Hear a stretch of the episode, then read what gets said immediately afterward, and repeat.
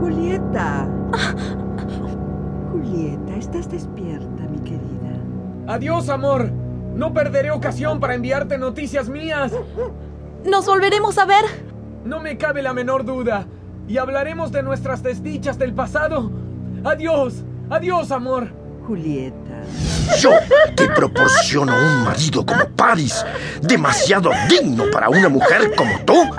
¡Malagradecida! Dios del cielo, la riñes demasiado, señor. Eres excesivamente duro con ella. ¡Cállate! Ve a hablar con tus comadres y déjame en paz. Romeo, tranquilo. Si confío en mi instinto, muy pronto tendré noticias. Algo bueno irá a suceder, sí. Dentro de poco la fortuna volverá a sonreírme. Las esperanzas, la esperanza es lo que nos mantiene con vida. El amor que siento por Julieta es tan grande, pero aquel que se acerca... Señor Romeo, señor Romeo. Es Baltasar, mi criado. Seguramente trae noticias de Verona. Oh, señor. Baltasar, qué alegría verte.